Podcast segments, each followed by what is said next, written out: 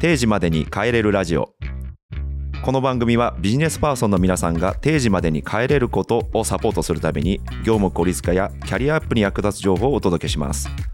スタジオにビジネス書の著者をお招きして今日から仕事にちょっと役立つノウハウや Tips をインタビューしていきます。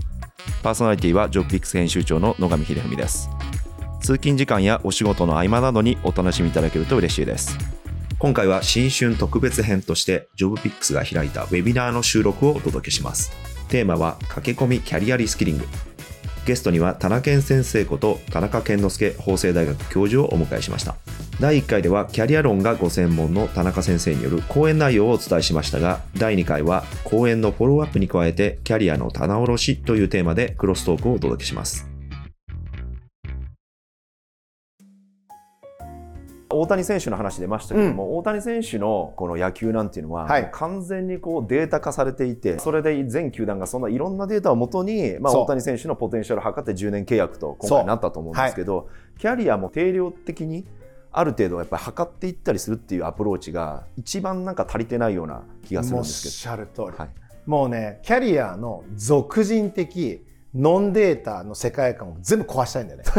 で、なんでかっていうと、例えばですよ、皆さんのあの会社の中に人事何が起きてますかっていうとね、うん、なんか例えば上に行きたい、頑張ろうと思うと、その直属の上司に好かれたと。まあ、これは大事なところですよね。なんか私も長らくやってました、ね、頑張ってんじゃん。なんかいいよね。僕も剣道やってたし、なんかいい馬が合うみたいな。はい、でそれで馬が合う人はいいんだよ。でも、全然違う人から見ると、いや、なんかそんなことやってるの分かんないって話になるじゃない。ここが本当に日本の企業のある種の弱点だと思ってて、うん、やっぱりやっぱり我々がやらなきゃいけないのはこの一人一人の持ち味の最大化なんですね。あなるほどそうするとやっぱりデータの方が嘘はつかない、うん、そんなのあの人の好き嫌いで人事を動かしたり配属を決めたりしたらダメだから合わせて私がキャリア開発っていう知見を伝えてきたのと同時でできるだけ可視化すると。だいたい六角形ぐらいのレーダーチャートにして、で、経年分析っつって1点で取るじゃない？で、もう一回6ヶ月後取るわけ。そうすると同一設問群の60設問とかで、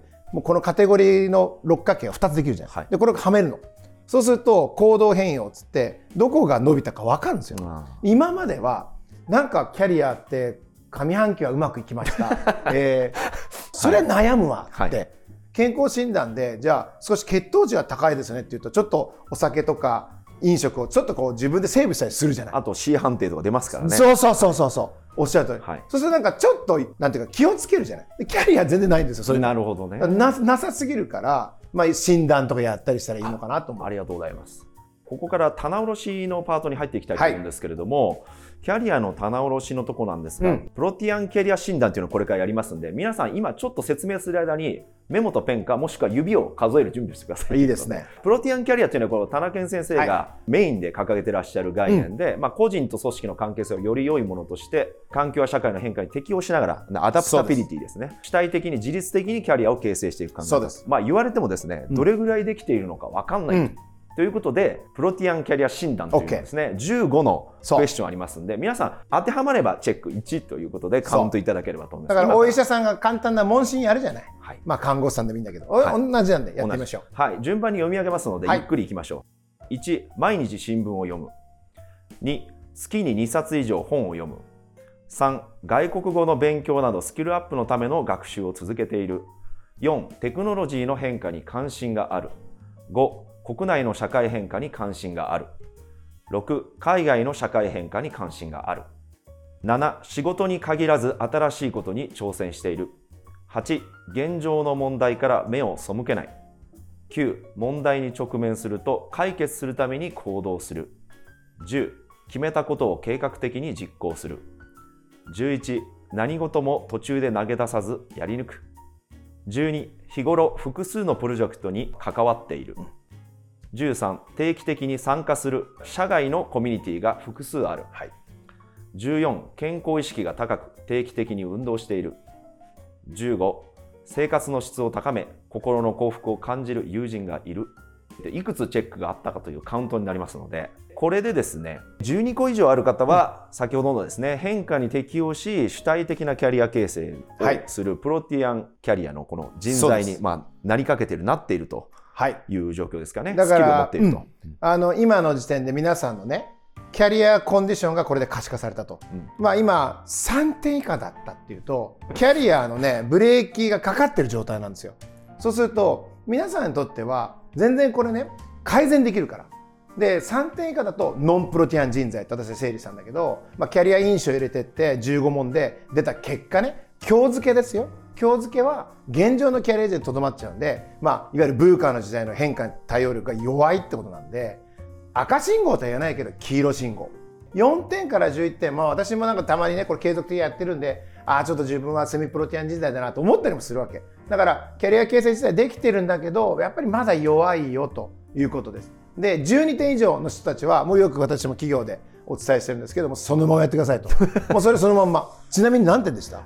じゃやってみて。私ね。15点。いやいやいやすごいな一言も言ってないですよ、チャットの方であの呼びかけましたところいくつも来てましてですねまあ13、7、13、11、12、11、7、7、10ということで。OK 行動キャリア行動が主体的であると。行動できているし主体的であると。皆さんにとって大事な人ご家族でもいいし友人でもいいし何らかの集まりでもいいしもちろん皆さんの企業現場のチームでもいいよ使ってみてください。これを。だってこれだったらさ要は1分か1分半でできるじゃない。それでそのチームのメンバーでやっぱり点数が低かったら例えば皆さんがもしマネージャーだったら絶対その人からワンワンやってねってことなんですよ、うんうん、ちょっと変えれば子供にもできるからなんかそういう感じでやってみてもらったら分かるわけキャリアコンディションって。でそしたら合わせてやってほしいのは1点2点つまり1節問2節問来月点数上げようねって、これ行動変えれるじゃん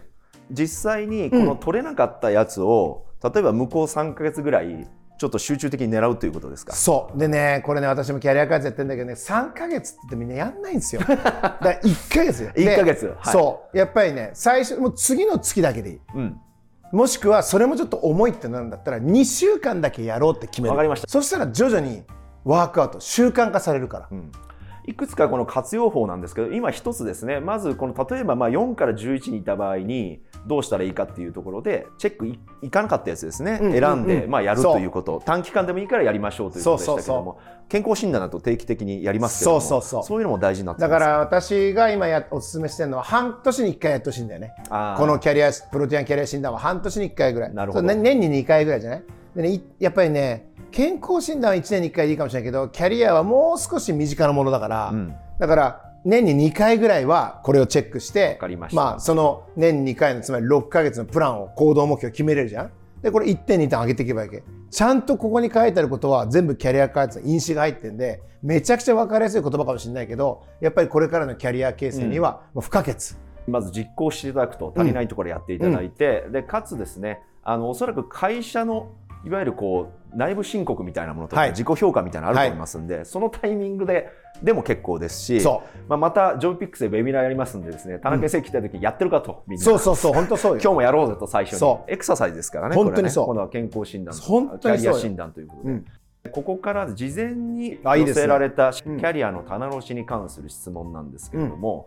うん、転職すべきか今の職場か見極めのポイントなんですか、はい、ということなんですが、はい、いかがでしょうか？もう一つあって皆さんがまずはその今のいる職場の宝探しをしてくれと。私はよく言ってる。トレジャーハント。だからトレジャーハントをまあ1ヶ月間する。どんな制度あるかな？どんな人いるかな？みたいなことはハントはすると。でトレジャーハントをしたけどもう自分のキャリア資本。これは絶対この職場では伸びないと。いう場合には絶対出た方がいい。ただしトレジャーは絶対あるからそれをまず見極めるってのはすごい大事。でこの見極めのポイントでお伝えしているのはやっぱりこれからは本当に主体的なキャリア形成の時代だから自分のキャリアを大切にしてくれている職場なのかどうなのか、うん、もうこれに尽きる。こちらの働く側の方がやっぱり会社をまあ選ぶというもちろんです。関連するんですけれどももう一つ一つの会社や会社員はどうやってまあ会社に依存せず組織に依存せずやっていくのかと、はい、私はね政府はあの間違った方向を言ってなくて副業兼業解禁してます。してますね。で、企業さんもそれに追従するように、先ほどの私を見せた。コンソーシアもありましたね。うん、38社のなんかもやってます。だ、だけど聞いていて、いや、うちまだ副業禁止なんですって企業さんもある。この時にやっぱり選択肢は2つあって、1つ、例えば副業とか兼業が解禁されているんだったらもう依存しないよね。つまり一つの会社に依存しなくて自分でいろいろできるじゃないですか、うん、だからいろんなチャレンジをしていく。ポイントはそちらの場合は本業を8自分でチャレンジする新しいことを2割。82ぐらいに設定して個人事業主でもいいけど自分でやっていくってことをどんどんどんどんチャレンジしていくと依存しなくなります。もう一つの場合それは例えば禁止ですと。例えば企業さんの中ではあの情報漏洩なんかも今厳しいからねガバナンスとか。だから SNS も禁止ですと。そして副業なんかはもちろん禁止だっていう場合はだんだんこの組織の壁っていうのは、まあ、厳しいわけね。そう、ね、するとなかなか外見えないじゃない、うん、でもどうやって依存しないかって言ったらその人たちにとっても当然働いている以外の時間ってあるじゃない。余暇の時間とまとまった時間があるじゃない、うん、その時は当然自分の時間なんだからそこで自分が躍動できるプランっていうのをしっかり設計して没頭していくってことはすごく大事。割と休みの日とかもねもともと所属している本業のことを考えちゃう。そこから少し企業登壇でお伝えする最初のあの1枚目のスライドは没頭していることは何ですかと、うん、1週間を振り返ってみて没頭していることは何ですかって聞くわけ。お仕事以外で。何です？没頭仕事まあでもほとんど仕事ですね本当やっぱり。他は？剣道は？剣道は本当今年10回ぐらいしかやってないんで、はい、僕は今も仕事も上書きするぐらいテニスやってるから。もう今全身筋肉痛って感じ。背筋ピッとしてますけどね今日、はい、足痙攣手前みたいな没頭って大事なの。だからつまり皆さんが打ち込んでるじゃない、はい、いろんでもいいんですよ。フラワーマネジメントピラティスヨガマラソン、うん、ゴルフ水泳何でもいいのでもそうするとその時間があれば依存はしないじゃない。できればその皆さんが没頭している趣味を趣味っていうのは消費活動なんでこれをプロダクティビティに変えたいわけ。生産活動にしていくとより変わる。例えばそこでコミュニティを作ってみる、うん、コミュニティのマネージメントをしてみる。そこでまあ何かこう会をやってみる。SNS で発信してみる。もうこれ完全生産活動じゃん別にすぐさまあ経済省に変えようと思わなくてもいいわけ。だって好きなことでやってるわけだから。そこがポイントですよね。どうしてもやっぱりねこうキャリアのことと思うとビジネス資本ばっかり目が行きがちなんですけれども社会関係資本両輪ですごく大事で2つが回り出すと経済資本になるということなんで趣味の延長でもう一歩没頭してるところでもう一歩踏み出してやるとその社会関係資本がまあ充実していくと積み上げられていく。例えばキャリア形成が持続的な人っていうのはいろんなフィールドを持ってるんですよ、うん、だからプロティアな変幻自在なんだけど、はい、要は一つの組織でだからちょっとね野が編集中ちょっと心配なんだけどじゃあもしねじゃあジョブピックス誰も使えませんってなったらもう落ち 落ち込むじゃん。いやもうテンション下がりますよ。でしょ、はい、その時にまあ実はもう料理もハマってんですと。水泳もやってんですってなるとさ、ね、そこはそこでなんかやっぱりこうねあのレジリエンスって言うんだけどしなやかに自分自身をだってね仕事の成功失敗って別に人生を決めないよ。だからなんかキャリアの成功失敗っていうのは皆さんの人生をなんかこう絶対論的に決めるわけじゃないじゃない。だから私はコンディションってお伝えしてるの、だからできるだけ持続的により良いコンディションを続けていった方がやっぱりどう考えても我々の今の時代は昔より長く働きます、長く生きます。これはもう構造的に解明されてるわけだから、まあ、人生100年時代って言われてるわけでねだとすると長い人生の物語をいかに主体的に楽しむかっていうのはすごく大事。一つの場所にもちろん没頭してもいいんだけどこれは結構リスクヘッジとしてはだって分散型じゃないじゃない。まあ投資でもね、まあ、ポートフォリオ含めって言われますからね。そう投資系好きだから、はい、読むと結構似てんなみたいな。あもうキャリアと一緒だと。似てる似てる。ありがとうただ分散っていうのも少しこうベッドしてった方がいいと思うね。器用貧乏でじゃあ10個に分散してますっていうよりはまあやっぱりあの一つ二つって軸を作っときながら、ね、そこの枝葉で分散していくはいいかなと思いますけどね。